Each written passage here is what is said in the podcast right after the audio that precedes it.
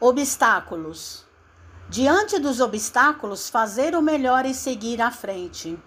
Sempre desapontamos alguém e sempre alguém nos desaponta. Assim como nem todos podem habitar o mesmo sítio, nem todos conseguem partilhar as mesmas ideias. Nunca explodir, gritar, irar-se ou desanimar, e sim trabalhar. Depois de um problema, aguardar outros. O erro ensina o caminho do acerto e o fracasso mostra o caminho da segurança. Toda realização é feita pouco a pouco.